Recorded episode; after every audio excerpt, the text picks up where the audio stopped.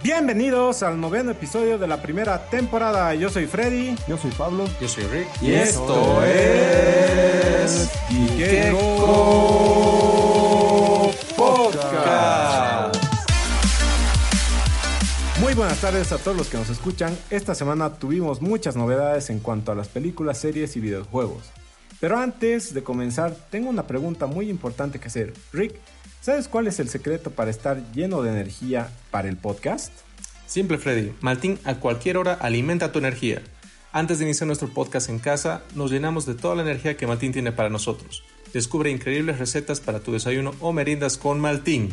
Recarga tus energías con una merienda saludable junto a Maltín. Disfruta, diviértete y alimenta tu energía.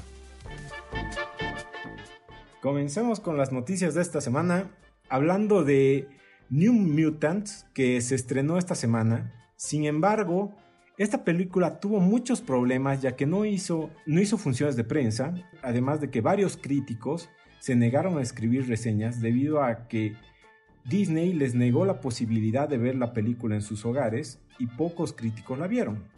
De todas formas, esta película está calificada con un 34% en Rotten Tomato y en cuanto a la recaudación consiguió solo 10 millones de dólares, que estaría muy por debajo de lo que consiguió Dark Phoenix, que fue otro fracaso de, eh, de Fox. De todas formas, se cree que todas estas cosas las van a justificar por el hecho de la pandemia. Sin embargo, eh, se nota que es un producto de no muy alta calidad y han aprovechado este tiempo como para de una vez lanzarlo. No importa que no, que no les vaya muy bien. Lo que falta es que se estrene en muchos países, que, como el nuestro, que a pesar de que no hay muy buenas críticas, es posible de que la veamos. Y de esa manera recuperen su inversión. Pero por el momento no tuvo nada, nada bueno esta película. Sí, yo creo de igual forma que han tratado de sacarse el muerto de encima, aprovechando la coyuntura actual en la que sí la pueden lanzar en cines actualmente, pero no como lo desearían. Entonces, esa puede ser la excusa perfecta de que sí, nos ha ido mal, pero también tomen en cuenta que estábamos dentro de la pandemia, no podíamos hacerlo bajo las condiciones que lanzamos las anteriores películas, tal vez para justificar un poco más el fracaso que ya se veía venir de esta película. Yo creo que, como dice Pablo, finalmente Fox con esto, bueno, no Fox, Disney más que nada, porque este es un proyecto de la antigua Fox, ¿no?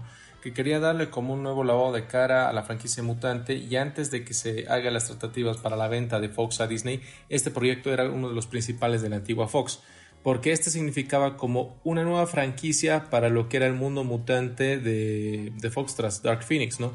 El tema con Dark Phoenix fue que le hicieron una muy mala campaña de marketing y ni siquiera hicieron en los países como o sea, como ser eh, países de Latinoamérica, una campaña promocional fuerte para esa película. Por eso tuvo un fracaso tremendo.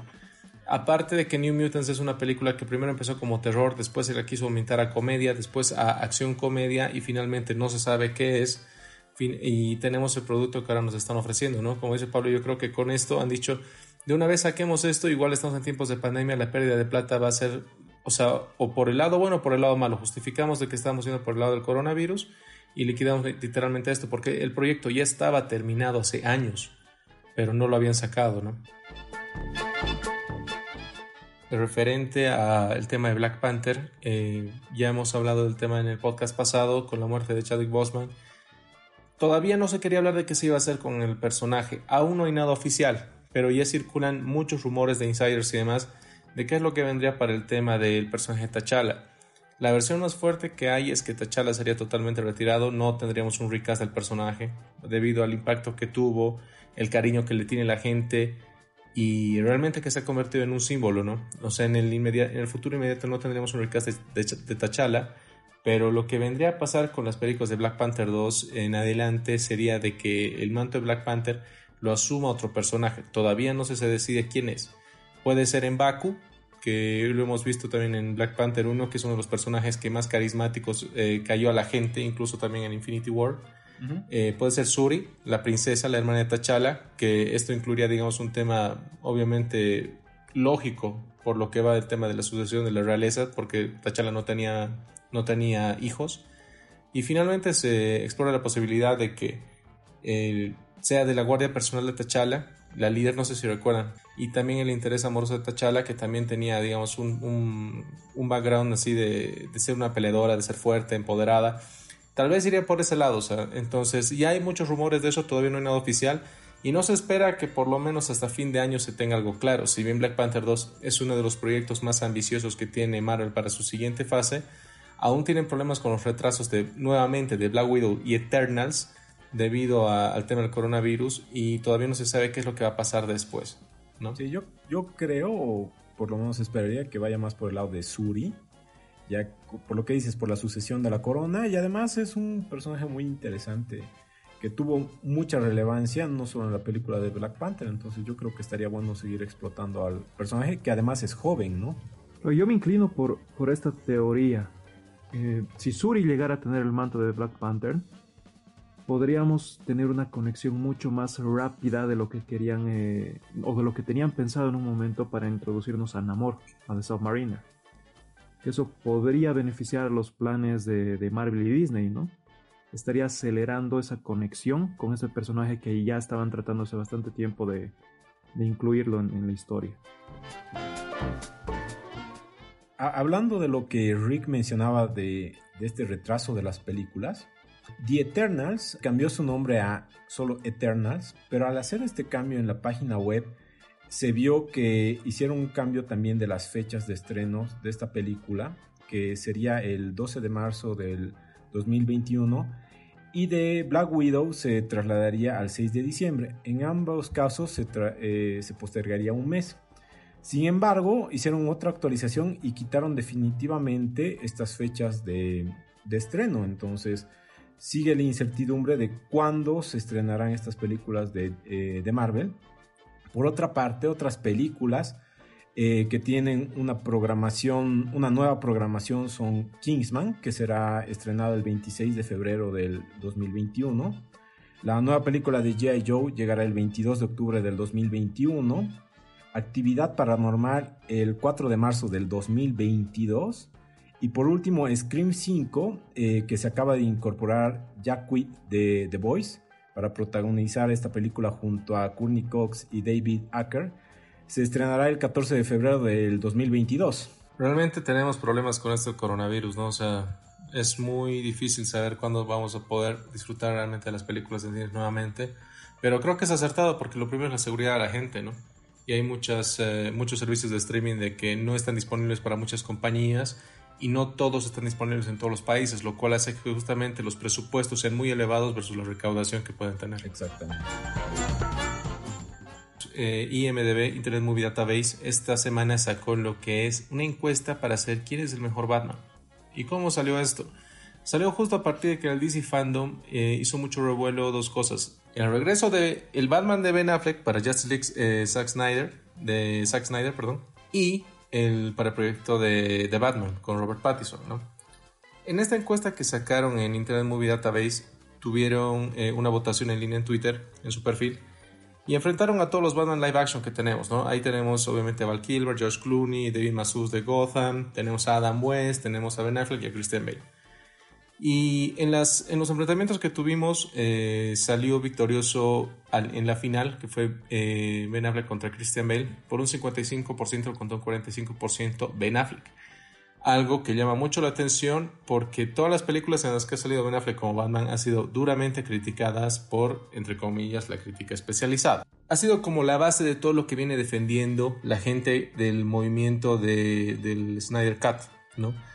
Realmente este Batman, si bien era más brutal, tenía, sus, tenía algunas fallas eh, canónicas como el tema del uso de armas y demás, pero eventualmente en otras, en otras eh, tiras paralelas ves esto. Pero creo que el Batman de Ben Affleck realmente ha gustado mucho a la gente porque era el más cercano al que tenías en el cómic. Físicamente, eh, detectivísticamente, si quieres ponerlo así, no se ha visto mucho pero en el tema más que nada de, de verlo pelear en la escena de Batman vs. Superman cuando llega al almacén es inolvidable. Es inolvidable y eso creo que ha gustado mucho. Son pocas escenas que tiene así, pero ha gustado bastante y la gente quiere ver más de esto, ¿no?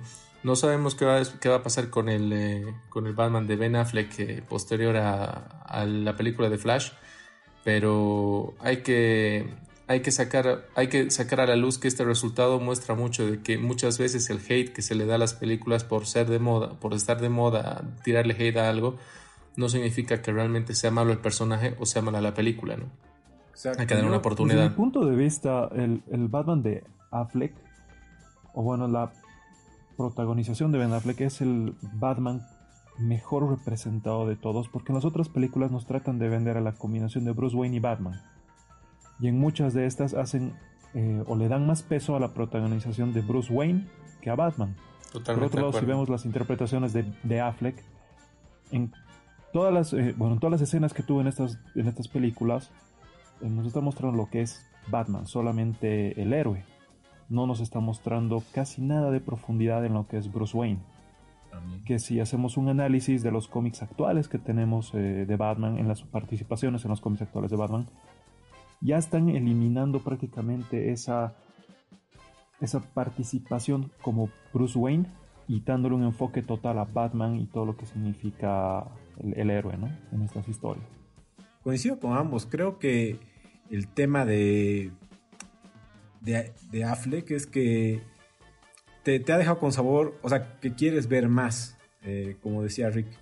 Eh, solo tuvo dos películas y de hecho en Justice League como que no es el... O sea, sí tiene un gran protagonismo, pero hay otros personajes que se ven más relevantes. Tal vez en el Snyder Cut cambie esto.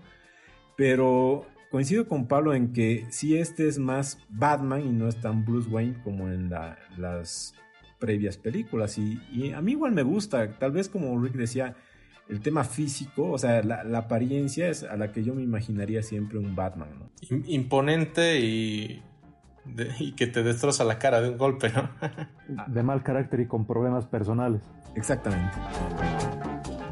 Bueno, si seguimos hablando un poco de Batman, eh, respecto a la, película de Batman, la de Robert Pattinson, tenemos novedades de que eh, la grabación se paró, justamente porque a principios de la semana se tenía información de que uno de los miembros del cast de la película dio positivo a coronavirus. Más adelante nos enteramos de que fue efectivamente Robert Pattinson el que dio positivo. Y en un comienzo se estaba hablando de que se iban a parar absolutamente toda la grabación, porque de acuerdo a la autorización que tenían para grabar en esa localidad, estaba especificado de que ningún miembro del caso del equipo de filmación podía estar con eh, algún examen positivo de coronavirus. Actualmente se está tratando de negociar y parece que lo están logrando de que puedan filmar escenas alternas sin tener a las personas contagiadas, a las personas infectadas en el set. Entonces podrían estar adelantando algunas escenas en las cuales no necesiten a Pattinson y tal vez a cualquier otra persona que, llegue a estar contagiada. Y por otro lado también tenemos la, mala noticia de que eh, la Roca Dwayne Johnson también dio positivo al coronavirus junto a toda su familia. Él dio un mensaje a través de su cuenta de Instagram en el cual se lo veía bastante preocupado. Él le recomendaba a las personas que tienen que ser firmes, tienen que ser fuertes, que tenemos que cuidarnos mucho, pero él mismo nos daba el mensaje de que le estaba pasando muy mal. Aunque físicamente él se lo veía bien, podríamos pensar que tal vez en su familia hay algún problema eh, un poco más complicado, o que simplemente se refería a que como mundo, como sociedad, la estamos pasando mal. Pues ahí tenemos dos grandes inconvenientes para los proyectos que se avecinan de, DC, los cuales estarían sufriendo eh, retrasos. Bueno, por la parte de, de, perdón, de Black Adam, no tenemos retraso porque se tenía previsto que empiece la filmación en noviembre, diciembre y ahora están todavía en preproducción, entonces por ese lado no estaría tan retrasado eh, Black Adam, pero sí con The Batman nos vemos bastante perjudicados. Sí, y continuando con el tema de, Black Adam, el productor Hiram García, en una entrevista que, eh, que dio a Collider, expresó su emoción que siente al traer a, las, a la Sociedad de la Justicia a la gran pantalla Dijo literalmente, eh, estamos muy emocionados de presentar a la Sociedad de la Justicia, especialmente a Hawkman, que es uno de los personajes tan queridos y uno de esos héroes que siempre han significado tanto para el universo de DC.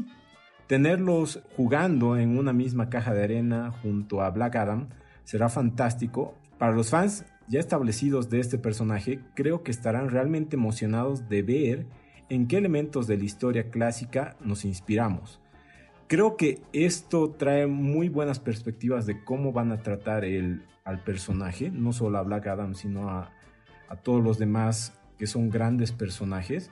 Me gusta que que ya den referencias de que se van a basar en, en cómics y no solo sea una adaptación o sean nuevas historias.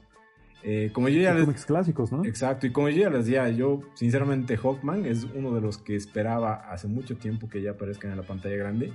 Y hasta yo pensaba que iba a aparecer en Justice League, pero prefiero que aparezca aquí y le den un protagonismo mucho más grande, ¿no? No, totalmente. Creo que la introducción de la Justice Society of America es una apuesta muy grande y lo hace en la película Black Adam justamente porque La Roca es el protagonista y va a jalar mucha gente, ¿no? La Justice Society normalmente se trata como si fuera una Liga de Justicia mucho más veterana que la Justice League. Entonces, por ese lado, digamos, el manejo temporal va a ser muy importante que le den en la película. Continuando con las noticias de las películas, DC Animated anunció la salida de Batman Long Halloween para lo que es eh, las películas animadas, para el universo de las películas animadas de DC. La verdad es una muy buena noticia, es una película que ya viene rumorándose hace mucho tiempo debido a que es uno de los cómics icónicos de Batman. La verdad es que este universo de animado de DC es muy rico y cuando adaptan, adaptan clásicos como en este caso de Long Halloween lo hacen muy bien, ¿no? Ya la anterior vez adaptaron Batman Hush. En este caso de Long Halloween se ve de que es un proyecto ambicioso. Es, se llama Long Halloween un poquito para decirles por qué era un cómic que ha durado literalmente un año. Se lanzaba eh, mensualmente un número y tardó un año en resolverse el misterio y el final es increíble. Así que no les voy a revelar más porque de verdad vale mucho la pena y es el nacimiento de, los, de uno de los villanos más icónicos de Batman. Así que le recomiendo mucho, espérenla con muchas ansias. Sí, y entiendo que estará en dos partes, ¿no? O sea, será una a medio año que la lancen y otra hasta final de año, ¿no? Y esperemos que esto sea un lavado de cara para DC Animated porque con el lanzamiento que tuvieron de la última de Superman que era Man of Tomorrow, si no me equivoco. Sí, Man of Tomorrow. Man of Tomorrow tuvieron muy malas críticas, eh, no respecto a la historia, sino respecto a la producción. Mm. Que trataron de darnos ya ese cambio cerrando el ciclo que vimos en Doomsday War. Queriéndole dar un giro distinto a lo que nos estaban presentando. Hubo muchas críticas negativas respecto a ese cambio. No a la historia, sino a la producción. Suicide Squad eh, tendrá una clasificación para adultos. Además, ya la crítica especializada de verdad, los pocos que pudieron ver eh, este corte, dijeron que sería la obra maestra de James Gunn debido a que a él sí le dieron todas las libertades creativas para hacer esta película. De hecho, se rumora que una de, en parte de las negociaciones que se tuvo cuando salió de Marvel, fue que él quería una carta libre para hacer lo que quiera y, fue así como, le, permitieron hacer esto. De hecho, eh, fue tan grande la libertad que le permitieron escoger cualquier personaje por más grande o pequeño que sea, pero él se inclinó por villanos desconocidos ya que tenía una visión inspirada en la película de los 80 de Dirty Dozen. Y se dice que el villano podría ser Starro el Conquistador, un villano bastante peligroso que ya se enfrentó a la Liga de la Justicia y causó muchos problemas. Por último, eh, hasta el momento no se sabe eh, qué papel va, a interpretar Taika Waititi en esta película. Y ya se ha descartado que él sea la voz de King Shark. Y también Ratcatcher, ¿no? Porque ya tenemos, se confirmó que va a ser Ratcatcher. Ya tenemos Ratcatcher. Exacto. Eh, yo, yo vi unos cuantos rumores de que podría estar como de Whistle, a pesar de que tenemos eh, un actor ya ahí. Sí, que es el hermano de James Sí, sí. Exactamente. Eh, yo vi unos cuantos rumores en los cuales Taika Waititi podría hacerse cargo de, de Hay que ver eh, en que, de qué estará Taika Waititi. La verdad es, es, son muy buenas noticias porque esta calificación, era, como dices, le da mucha libertad en el tema de manejarse en la violencia que debería tener Suicide Squad, como Suicide Squad, digamos, lo dice. Eh, y en los efectos más que nada, porque yo creo que esta va a ser la película que quería decir que se parezca más a Deadpool y creo que se van por ese lado un cacho de comedia, pero la verdad con una historia muy fuerte.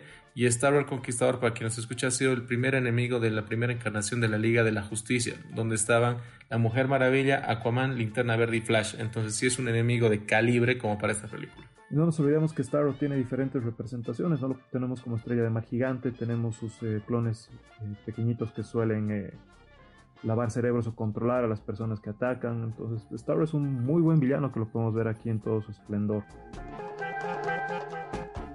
tenemos novedades sobre Boyega, el actor que interpretó a Finn en la última trilogía de Star Wars, el cual empezó a atacar a Disney porque Disney se estaba aprovechando del el movimiento de la inclusividad o de la inclusión de diferentes actores, de diferentes razas, diferentes preferencias sexuales y demás, porque con el personaje de Boyega con Finn al principio en la primera película de esta nueva trilogía nos lo vendieron como que iba a ser alguien muy importante, incluso en los pósters, en todo el material comercial que veíamos de la primera película, del episodio 7.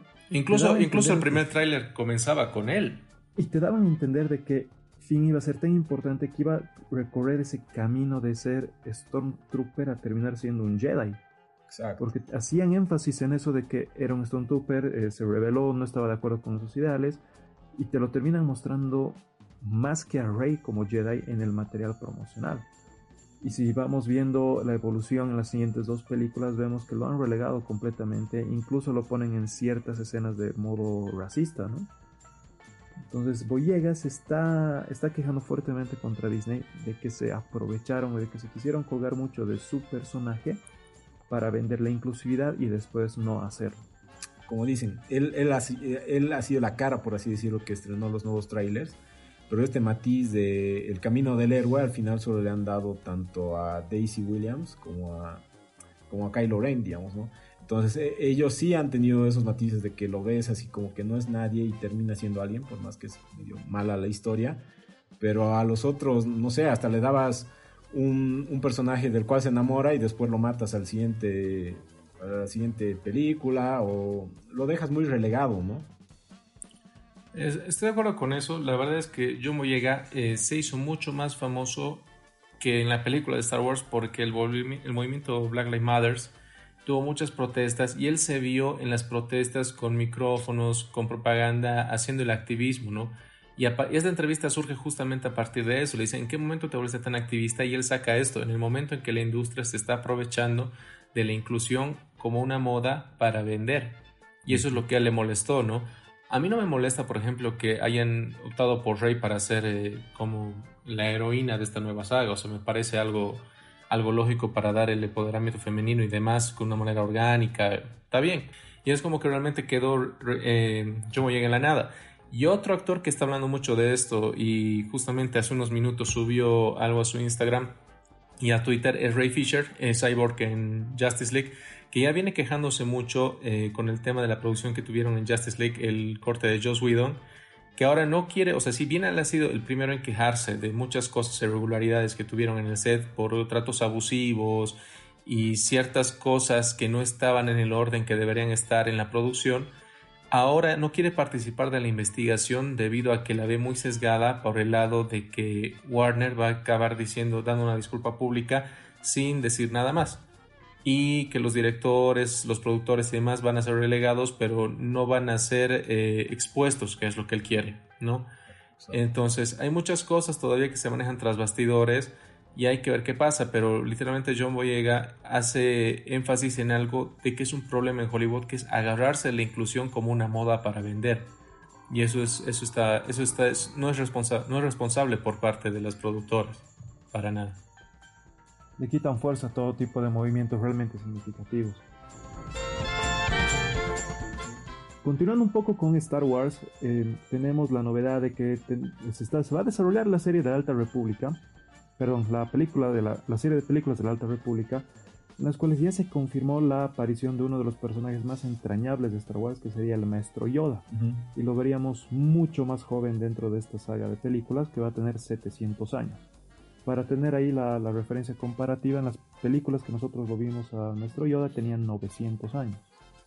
Y un nuestro Yoda mucho más joven, el cual eh, podríamos esperar que no sea tan sabio, que no tenga tanta sabiduría como lo hemos visto, que sea un poco más impulsivo, pero no tenemos que olvidarnos que en todo el desarrollo del personaje del maestro Yoda, tenemos que él siempre se ha interesado por cuidar a los miembros más jóvenes de la Orden Jedi. Entonces lo podríamos ver tal vez desde su punto o desde su lado de vista de mentor más eh, aplicado en, en entrenar Padawans, en desarrollar la Orden Jedi de lo que lo vimos últimamente. Y para tener otra referencia, eh, si tomamos en cuenta este periodo de tiempo, 200 años antes de las películas de la primera trilogía de Star Wars, y de la primera y la segunda, todavía no estarían vivos, no, todavía no habrían nacido Darth Sidious ni Darth Plagueis, que es el, que es el maestro de Darth Sidious, ¿no? Entonces tendríamos eh, enemigos totalmente frescos, tendríamos una historia bastante, bastante nueva para que nosotros podamos disfrutar.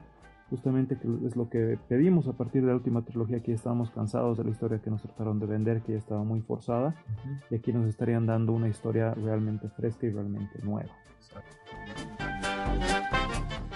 Pasamos un poco ahora sí a las series de Star Wars. Ya tenemos la fecha de estreno de The Mandalorian, que va a ser el 30 de octubre. Y por diferentes artes conceptuales ya nos han mostrado de que vamos a tener la participación de Ahsoka Tano y de Boba Fett dentro de esta segunda temporada. Por fin. La temporada va a tener 10, 10 eh, episodios, uno estrenable cada semana. Y vamos a tener dos personajes de los más reclamados o de los más pedidos por la fanática de Star Wars si vemos un poco la fanática de la primera trilogía del episodio 4 eh, al 6, tenemos muchos fanáticos de Boba Fett. Pero ojo, ojo, ojo que ese personaje, o sea, Boba Fett tiene muy pocas escenas, muy pocos diálogos, pero ha tenido un fandom increíble, ¿no? O sea, nunca se lo ha desarrollado bien.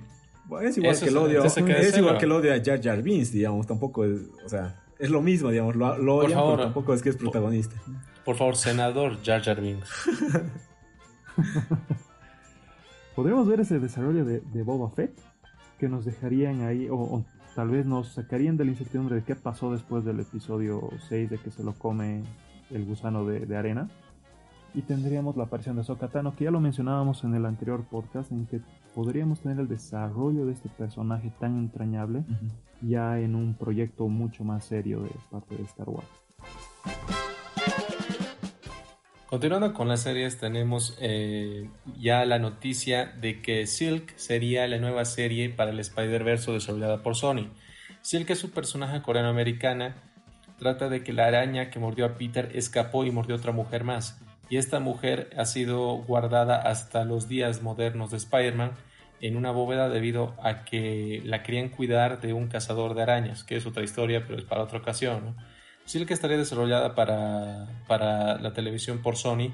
Aún no se sabe si, obviamente por el canal de Sony tal vez esté disponible, pero eh, más que nada se está pensando en que como Sony no tiene una plataforma de streaming, esta sea eh, eh, dirigida para ser estrenada en Amazon Prime. Continuando con las series, se ha anunciado The X-Files Albuquerque, que sería una nueva serie animada. Nos contaría cómo los agentes inadaptados intentan integrar casos extravagantes que para Morder y Scully serían tontos o ridículos. Sería algo como lo que ya les conté en, un podcast anterior, que era el tema de Star Trek Lower Desk. Entonces serían unos casos mucho más eh, chistosos, por así decirlo. Como es animación, supongo que se van a tomar muchas libertades para adaptar tanto a aliens como otras cosas. Y espero que sea algo divertido. Por, por el momento se anuncia que sería solo para, para Fox directamente. No están anunciando nada de las plataformas, pero creo que es algo fresco que le pueden dar a la franquicia. Por otra parte, en, continuando con la animación, eh, quería hablarles un poquito de Dava Dinosaurs, que es un reciente spin-off de Los Picapiedras, que se centra en una historia de Pebbles y Bam Bam, pero ya no como bebés, sino como niños. Y la, serie cuenta como parte del equipo, eh, cuenta con parte del equipo que hizo Kablam, por eso van a ver un poco el diseño que es similar a estos personajes.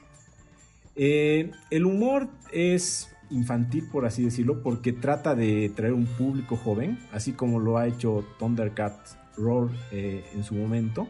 O Teen Titans Go o Teen Titans Go, pero en este caso es más al, a lo Thundercat Roar. Eh, y les comento esta historia porque estoy seguro que esta semana va a salir la noticia de el reboot de los Picapiedras arruina a los personajes. Y sí, es obvio, o sea, tiene un nuevo diseño. Pero tranquilos, eh, esta, este spin-off ha tenido solo una temporada. Ya ha acabado esa temporada y no tiene renovación. Es obvio que Tal vez se lo imita en un canal aquí tipo Boomerang o algo así que sea de, el segundo, digamos. Y además está enfocado en niños. O sea, por eso tiene que tener una animación un poquito más atractiva para, este mercado. y obviamente contenido dirigido a ese público. Totalmente. Exactamente. Claro, podría ser como el, ese spin-off que tuvimos hace años de los Picapiedras eh, niños, ¿no? Sí, bueno, en, en este caso era mucho más infantilizado y, tranquilo, por, por, así decirlo. En este caso es con lo que dice eh, Rick más Teen Titans Go, que lo tratas de hacer un poquito más alocado y, en más movimiento, ¿no? ¿Saben cuál era bueno? El de Scooby-Doo cuando eran niños. Cuando era niño, sí, a mí igual era de los que más era muy bueno. Creo que es la versión que más me, me gustó. Me a gustar más que. Me llegó a gustar justamente más que Scooby-Doo normal. A mí me gustaba más si les gusta Scooby, la mejor serie es, Scooby Mysterious Incorporated. Cuenta la mejor historia de Scooby y es en la única donde desarrollan a todos los personajes. A ver, la voy a ver, no recuerdo. Vale, vale, la pena verla. Sí, sí, sí. Yo les comento que ya se estrenó la segunda temporada de The Voice, la serie de Amazon Prime que está rompiendo récords. Ya sacaron tres episodios eh, en, esto, en esta semana y los siguientes episodios van a ser emitidos uno por semana eh, durante los siguientes meses. La verdad es una serie muy atractiva, el formato es muy bueno, es una historia fresca basada en el cómic primero que fue de Wildstorm y después de Dynamite Comics. Y la verdad la recomiendo mucho, voy a hablar más, eh, más adelante de ella, pero esta serie solamente para que lo sepan, está tan bien categorizada como Black Mirror de Netflix, como los originales de Netflix. Exacto. Y vale la pena que le den una oportunidad. La verdad es que la vimos aquí en casa y nos encantó. Esperábamos que se estrene esta temporada y le vamos a hacer un seguimiento. Sí, lo, que sí Amazon se está aprovechando, ¿no? Con, como ve que, que, está tan buena la serie, esto de estrenar solo un capítulo por semana, pues de esa manera evitas que... Alargas la suscripción. Exacto, o sea, sí o sí vas a tener que alargar, ¿no? Y la piratería, ojo. También, también. No vas a tener eso. Serie de Star Trek que se está desarrollando actualmente va a tener la inclusión de dos personajes nuevos en los cuales nos estarían mostrando por primera vez dentro del universo Star Trek la inclusión de eh, un personaje con orientación sexual queer y un personaje transgénero dentro de, eh, del storyline o del storytelling que podemos ver de Star Trek. Actualmente desconozco si los actores que van a encarnar estos personajes comparten esa orientación sexual, pero los personajes sí van a ser completamente dentro de esas dos categorías de orientación sexual, lo cual nos muestra que Star Trek sigue eh, con ese enfoque de inclusión desde la primera serie que nosotros pudimos ver. Exacto. Claro que cada vez más lo trata de hacer de forma más eh, responsable y con una mejor inclusión, ¿no? Que ya hablamos la primera inclusión que tuvo Star Trek hace años que que nos mostraba personajes de diferentes razas, pero todavía dentro de sus estereotipos. Y ahora en los últimos años ya están tratando de eliminar los estereotipos, pero seguir con el tema de la inclusión. Exactamente. Desbloqueamos el sector gamer energizado por Maltín, compañero ideal para esas largas horas donde necesitamos energía para vencer al jefe final o competir en los juegos y deportes que más nos gustan. Maltín alimenta tu energía. Arrancamos el sector gamer con novedades para Marvel's Avengers, el juego que ha causado que las redes sociales exploten en los últimos días. ¿Qué pasa con Marvel's Avengers? Primero se convirtió en el beta más descargado de PlayStation 4. La verdad es que ha sido ha roto récords por el contenido que tiene y has aclarado varias cosas que se venía discutiendo respecto a este juego. Primero, no se va a basar enteramente en lo que es el universo de las películas de Marvel, lo cual es, desde mi punto de vista, totalmente acertado, porque va a explorar muchas más historias referentes a lo que es el universo Marvel, que es tan rico y no tanto así en las películas. Sí va a tener algunas referencias a las mismas, como la rivalidad, por ejemplo, que se vio en el beta de Taskmaster contra Black Widow, porque Taskmaster termina siendo el villano de la película de Black Widow en los trailers. Pero eh, la verdad es que, por ejemplo, en el contenido que se tiene, ya se espera que los jugables sean los cinco de los primeros eh, originales, que eran Capitán América, Iron Man, no, Capitán América no original, perdón. Thor, Iron Man, Hulk y la Viuda Negra. Se espera que el Capitán América obviamente se une en las misiones porque también se lo ve en el tráiler. Y el primer personaje con el que sería descargable o para una historia alternativa sería Hank Pym, como el hombre hormiga. También uh. no sería Scott Lang, por eso me voy. O sea, es Hank Pym como el hombre hormiga, pero el hombre hormiga original. Eh, estaría T'Challa, también por el tema de Black Panther, que es un personaje también muy atractivo. Pero T'Challa recién lo van a liberar justamente por el tema de hacerle un homenaje, ¿no? Porque no lo tenían planificado. Exactamente. por hacer un homenaje póstumo a, a Chadwick lo van a incluir recién la, la, siguiente semana o el siguiente mes, si no estoy mal. Justamente con la inclusión de Black Panther vamos a tener la inclusión de... ¿Qué se llama? Kate, la que Kate, Bishop. Kate Bishop. Kate Bishop, exactamente. Bishop. Vamos a tener inclusión de ambos personajes. Y, y también Hawkeye, que ya ha sido mostrado con gameplays y videos promocionales. A lo que quiero ir con esto es que este juego, según la desarrolladora, no ha sido, Square Enix, perdón, no ha sido desarrollado eh, o pensado para esta generación de consolas, ha sido adaptado, lo cual nos hace pensar de que todo el potencial que tenga el juego lo vamos a poder observar recién en la siguiente generación de consolas, por lo cual le están recomendando mucho de que esperen eh, las sorpresas que van a tener en los siguientes días. Obviamente las eso va a bajar las ventas para esta generación, pero te va a impulsar para la siguiente porque en Navidad se esperan muchos bundles de Xbox Series X y de PlayStation 5 con Marvel's Avengers, ¿no? Entonces esto va a explotar mucho y va a ser un juego de que va a tener muchos años de vigencia porque van a liberar muchas historias, van a crear nuevos mundos y el modo cooperativo lo va a hacer mucho más interesante. Finalmente vas a poder ver a toda la formación y alineación de Avengers de los cómics en el juego. Entonces, lo que yo recomiendo en este, en este caso particular es que esperemos para ver todo el potencial que tiene la siguiente generación de consolas, porque miren que el beta está muy bueno, pero yo creo que todo su potencial todavía falta por verse. Por ese lado yo me inclino a que están apuntando a hacer algo como Fortnite que ya sabemos que Fortnite es un partner oficial de Marvel, y quieren tener un juego que se pueda actualizar a la par que estos juegos tipo Fortnite que hemos visto que tienen diferentes temporadas y siguen vigentes a lo largo de diferentes años. Y algo que me emociona bastante es tener un desarrollo de Hank Pym ya a nivel, eh, bueno, que alcance a muchos fanáticos, a muchos jugadores, más allá de los que conocían al personaje. Ya que es uno de los héroes eh, que después se volvió antihéroe, después hizo muchas cosas bastante complejas en los cómics y terminó fusionándose con Ultron, que podría ser un gran, gran villano para alguna temporada o alguna actualización del juego. Es un personaje que tiene muchas capacidades para ser, muchas opciones para ser desarrollado, que le puede dar bastante profundidad a este juego. Yo creo que es el personaje que no han querido explorar en Marvel Disney debido a la complejidad que tiene y los altamente cuestionables actos que ha hecho, actos y métodos que ha hecho en los cómics, la verdad.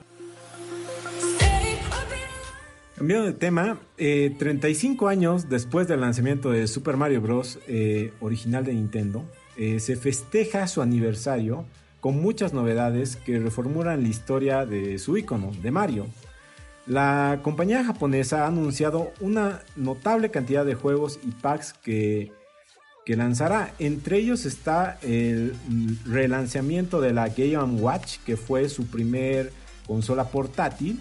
En este caso servirá como un reloj y además tendrá incluido el juego de Super Mario Bros. Lost eh, Levels, el cual se podrá jugar. Y el juego que venía originalmente, que es Ball, pero en este caso cambiarán al personaje que en su momento era Popeye, Mickey y otros, y ahora le pondrán a Mario, que es básicamente un, personaje moviendo unas pelotitas. Y además tienes 35 formas de ver eh, varias cosas como, como, los relojitos. Por otra parte, eh, Super Mario 3D World, eh, que fue para Wii U, se lo relanzará para, para Switch.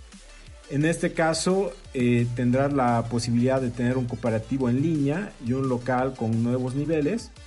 Y además se anunció los amigos de Peach y de Mario Tanuki y una expansión de Browser's Fury, el cual se ve interesante porque parece como del Super Mario Bros. original, unos niveles especializados solo en la parte de Bowser.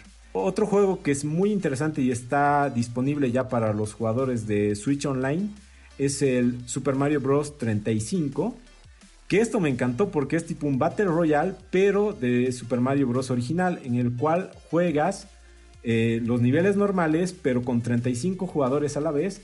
Y los villanos que vas eliminando los puedes ir traspasando a otros participantes. Y de esa manera ellos van eliminándose. Al final solo queda uno. Y yo creo que va a ser algo entretenido. Lo malo es que solo va a tener un tiempo limitado y va a ser hasta el próximo 31 de marzo. Pero espero que lo dejen, así como lo han dejado el Tetris 99. Exacto, eso te iba a decir. La mecánica de juego sería como el Tetris 99, ¿no? En que tú Tal vas cual. tu mundo solo y todos aquellos bonus o cosas que desbloquees que vayas ganando van a ir los puedes ir, al resto de los personajes. O vos te puedes ir defendiendo. Me, me parece muy interesante. Y como hablaban de las siguientes generaciones de consolas, mientras la competencia de Nintendo se, se enfoca en teraflops, 8K y hacer que el sudor del sudor se vea, Nintendo hace una innovación de verdad lanzando un juego que mezcla su consola, la realidad aumentada y juguetes físicos, que se trata de Mario Kart Live Home Circuit, el cual permite montar un circuito de Mario Kart analógico y pilotar a dos coches de, juguetes que tienen como conductores a Mario y Luigi. Y estos eh, coches podrán moverse por entorno, eh, en entornos reales mientras que en el Switch podrás controlarlos y ver a los demás competidores que serán añadidos mediante realidad aumentada, ya que los coches tienen cámaras. Los circuitos son diseñados eh, enteramente por los jugadores, ya que de esa manera lo puedes adaptar a tu hogar y permite tener hasta tres jugadores compitiendo al mismo tiempo. Se indica que será una edición limitada pero yo pienso que esto va a marcar una tendencia en el tema de juguetes, y, eh, ya de aquí a futuro, digamos, van a tratar de mezclar juguetes con cualquiera de las demás consolas para que puedan llegar estos a los niños, ya que muchos de los juegos de Xbox y PlayStation sobre todo van a un mercado adulto, pero no se enfocan tanto en, los niños. Yo ya voy a hacer pre-order de este Mario Kart. Sí, yo, sí o sí. Vamos a jugar. lo, que me parece interesante de esto es que desde mi punto de vista es eh, la mejor adaptación o la mejor mejora que hemos tenido de un juego de realidad aumentada desde Pokémon Go. Recordemos que, Pokémon Go ha roto esquemas con la realidad aumentada que tiene. Y, Pokémon Go logró ese, ese impacto con la realidad aumentada. Y yo creo que este Mario Kart va a ser el que dio un paso más allá de Pokémon Go. Va a ser justamente ese, ese hito que va a marcar un desarrollo y va a jalar el interés de, diferentes desarrolladores, de diferentes compañías en seguir invirtiendo en esto de la realidad aumentada. A mí me gusta mucho el camino que está tomando Nintendo, porque Nintendo sabe las limitaciones que tiene con las consolas y la tecnología que maneja y no puede competir a nivel de consolas de mesa con eh, PlayStation y con Xbox, ¿no? Que ellos ya están en otro tipo de competencia, pero lo que está haciendo Nintendo de innovar lo que es el, lo que ofrecen videojuegos respecto a la realidad aumentada es increíble y que tú puedas armar tus propios circuitos, en este caso en, Mario Kart, junto con lo que ya hizo en Mario Maker, de empezar a crear vos tus propios mundos y demás, está explotando algo que no se hacía con los gamers desde antes, ¿no? Que era que tú hagas mucho más que solamente jugar, sino que seas el creador y partícipe de todo lo que vas a hacer de aquí en adelante, todo lo que vas a pasar. Y especialmente... que tú hagas el juego. Exacto. Y, el, sharing que van a tener, que es lo más importante, porque el sharing en redes sociales, mediante el Internet y demás, va a ser muy lindo, porque la verdad van a tener pistas que todo el mundo va a querer, eh, las más competitivas, todo el mundo va a querer organizar torneos y demás, y me parece increíble. O sea, la verdad es un movimiento muy acertado por parte de Nintendo. Continúa con el 35 aniversario. Eh, se lanzó, ya está disponible el Super Mario All Star, el clásico en Switch. Para todos los que tienen Switch Online, eh, te descargas la consola de, Super Nintendo y ahí lo puedes jugar. Y el cherry de la torta de los anuncios fue el Super Mario 3D All Stars, que era un anuncio muy rumorado estos últimos meses, el cual eh, tiene tres juegos que son el Super Mario 64, que era para Nintendo 64, Super Mario Sunshine, que era para GameCube, Super Mario eh, Galaxy, que era para la Wii, y todos van a estar optimizados para Nintendo Switch. En lo particular, yo siempre quise jugar tanto el Sunshine como el Galaxy, pero porque nunca tuve las consolas o ni los emuladores no lo hice.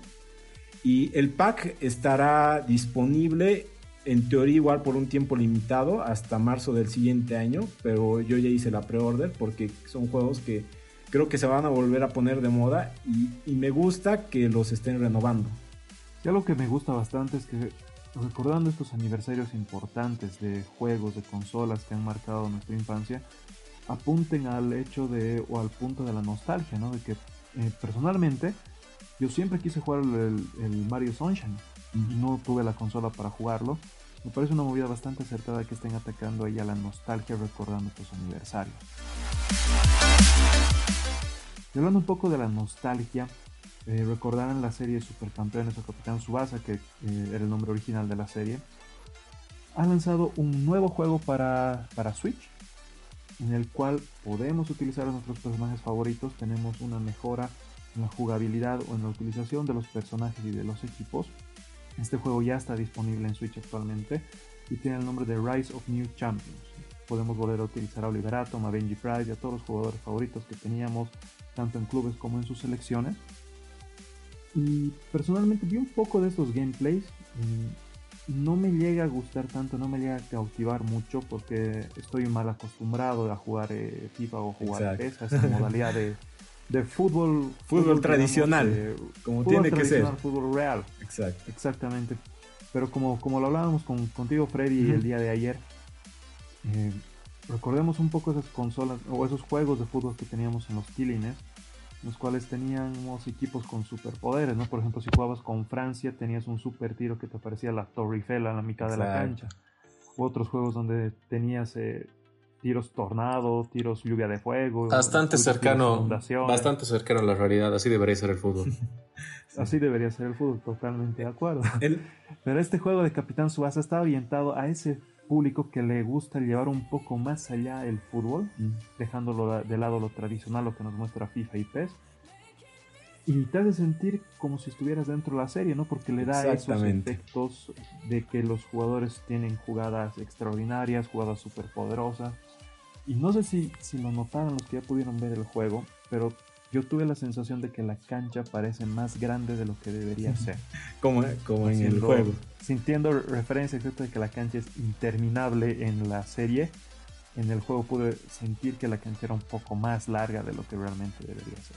Eso es un juego que se lo aconsejo a aquellos que les haya gustado, que les haya marcado su infancia la serie de Capitán Subasa que no tengan este problema de estar mal educados o acostumbrados por los juegos de FIFA y de PES. Exacto, porque son, es un juego más, eh, si alguna vez han jugado Mario Strike, o sea, esa onda es fútbol, pero con poderes básicamente. Como dices, a mí me encanta que han hecho una... es sentirte que estás en el anime, o sea, y además te están eh, contando nuevas historias. Por fin tal vez lo vas a ver en HD cómo Japón vuelve, se vuelve campeón del mundo. Y de hecho está muy fiel a este nuevo reboot que han hecho del anime que es muy bueno porque mantienen eh, la historia original, quitan relleno, pero la actualizan de una buena forma. Yo, de hecho, creo que ya en estos días me voy a bajar el juego porque a mí me gusta experimentar con esos juegos que no son tan similares a la realidad. y para cerrar este sector de juegos, eh, queremos hacer énfasis en el juego de Among Us que nosotros se lo recomendamos en el primero o segundo podcast que tuvimos de, de con la sección de recomendaciones, pero es un juego que ha roto el internet eh, en diferentes idiomas, no solamente en español, sino que en Estados Unidos y en Asia se lo está jugando bastante. Y esto yo considero que va de la mano con el éxito que tuvo Fall Guys. Sí. El problema de Fall Guys es que no es multiplataforma. Y no es gratis. Lado, y no es gratis solo para los que tienen PC Plus. No, ya venció, ya venció, o sea, el primero de este mes ya, ya no lo pueden, ya no lo pueden descargar gratis, exacto. Entonces era un juego bastante limitativo, que como ya hablamos tiene buena jugabilidad, te diviertes mucho, es sencillo. Pero Among Us nos trae un juego gratuito, de fácil jugabilidad y de muy buena interacción con el resto de los jugadores. Exacto. Es un juego que se lo recomendamos que, que lo prueben pero con la opción del micrófono, ¿no? Con el micrófono llega a tener mucho más sentido. Sí, es otra experiencia. este juego. Sí, a, mí me gusta cómo los creadores, así hasta en forma súper eh, humilde, te dicen, si no quieres eh, tener eh, publicidad, páganos dos dólares, digamos, hasta de una manera muy agradable. Sí, y, y lastimosamente, lastimosamente no podemos cambiar esta lastimosamente no podemos cambiar este, este feature en el juego porque quisiéramos hacerlo, pero ya que está aquí te pedimos si nos puedes dar dos dólares o algo así. Sí, Eso me tocó. Yo lo jugué anoche justamente con unos amigos y usamos, la, como la recomendación de Pablo dice, con Discord. Hicimos un canal Discord para poder hablar con, mientras jugamos y la verdad qué divertido que se hace. O sea, y hay un problema actualmente con el tema de Among Us que los servidores están llenísimos. Están llenísimos. Cuesta mucho, cuesta mucho conectarse y crear juegos. O sea, por, es por la cantidad. muy bajo presupuesto, tenemos que ser sinceros. Por eso paguen no más esos dos dólares. Paguen esos dos dólares.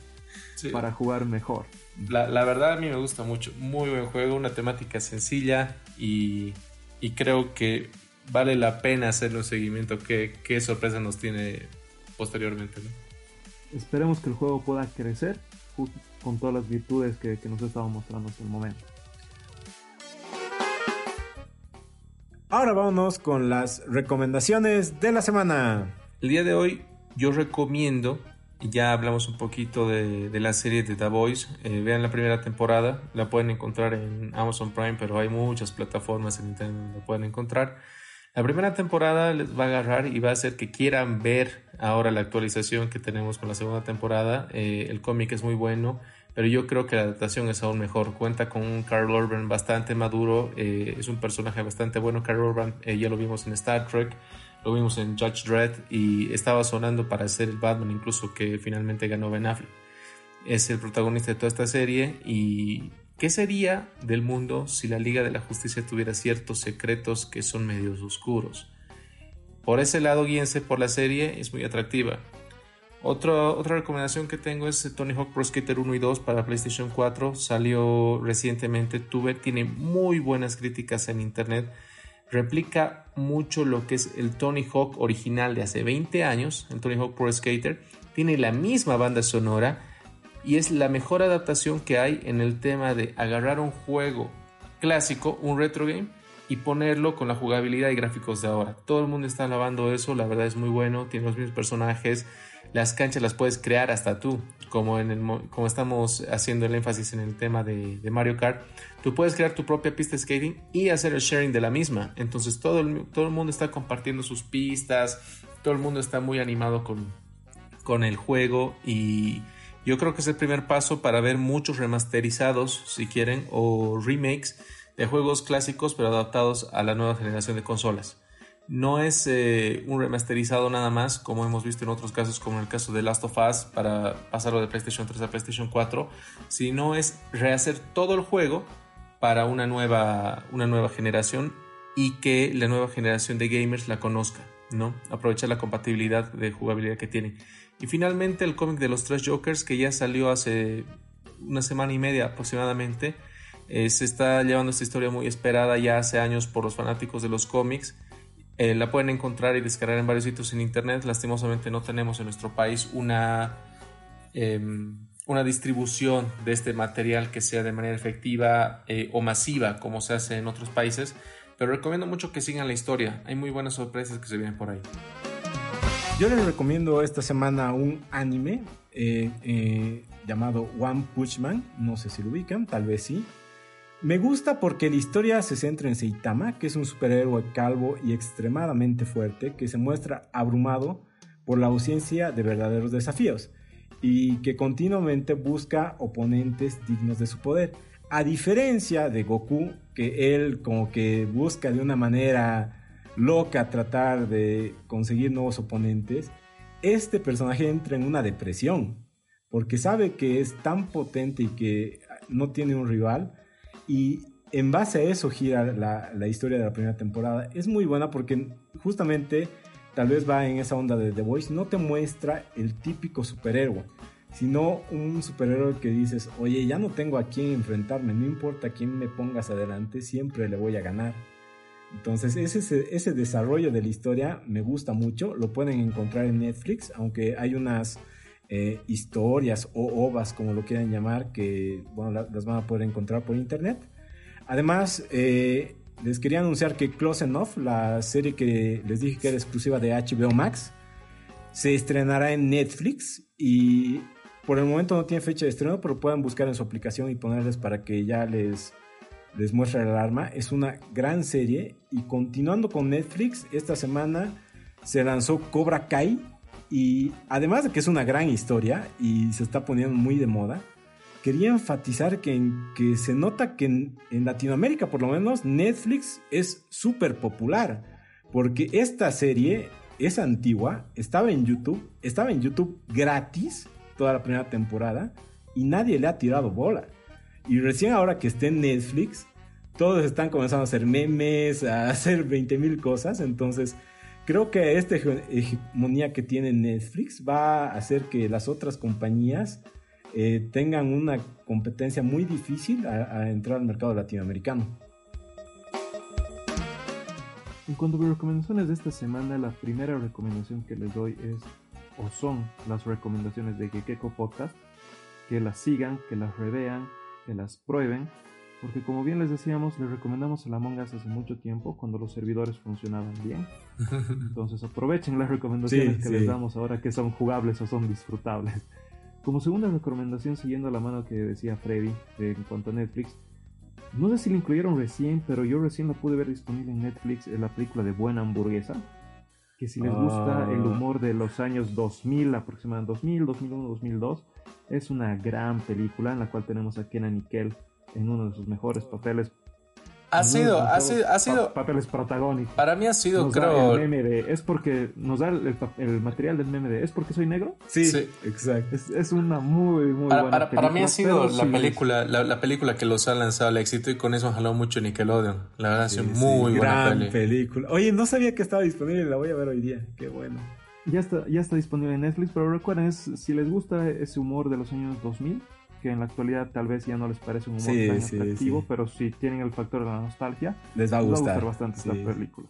Y como última recomendación les traigo otro juego de mesa, después de mucho tiempo les traigo otro juego de mesa bastante atractivo para ustedes, que es el de Exploding Kittens o Gatitos Explosivos, el cual es un juego de cartas, es un mazo común para todos los jugadores, en los cuales se reparten cartas a cada jugador, tienes tu mano de cartas, y dentro de la baraja se incluyen cartas de gatitos explosivos. Se incluye una carta de gatito explosivo por cada jugador que tengamos en la partida. Si somos cuatro jugadores tendremos cuatro gatitos explosivos. Y cada jugador adicionalmente tendrá en su poder una carta especial para desactivar a su gatito explosivo. Entonces, de forma aleatoria, cada turno tenemos que ir robando cartas y jugando cartas. Tenemos cartas que aceleran el juego, te hacen robar, te permiten ver qué es lo que se viene en la baraja, te permite barajear de nuevo, te permite jugar con las probabilidades de lo que te puede salir en la baraja y ver si te puede tocar un gatito explosivo o ver a quién le va a tocar el siguiente gatito explosivo. Entonces, si te toca el gatito explosivo, tú puedes utilizar tu carta de Diffuse, que es para desarmar a tu gatito.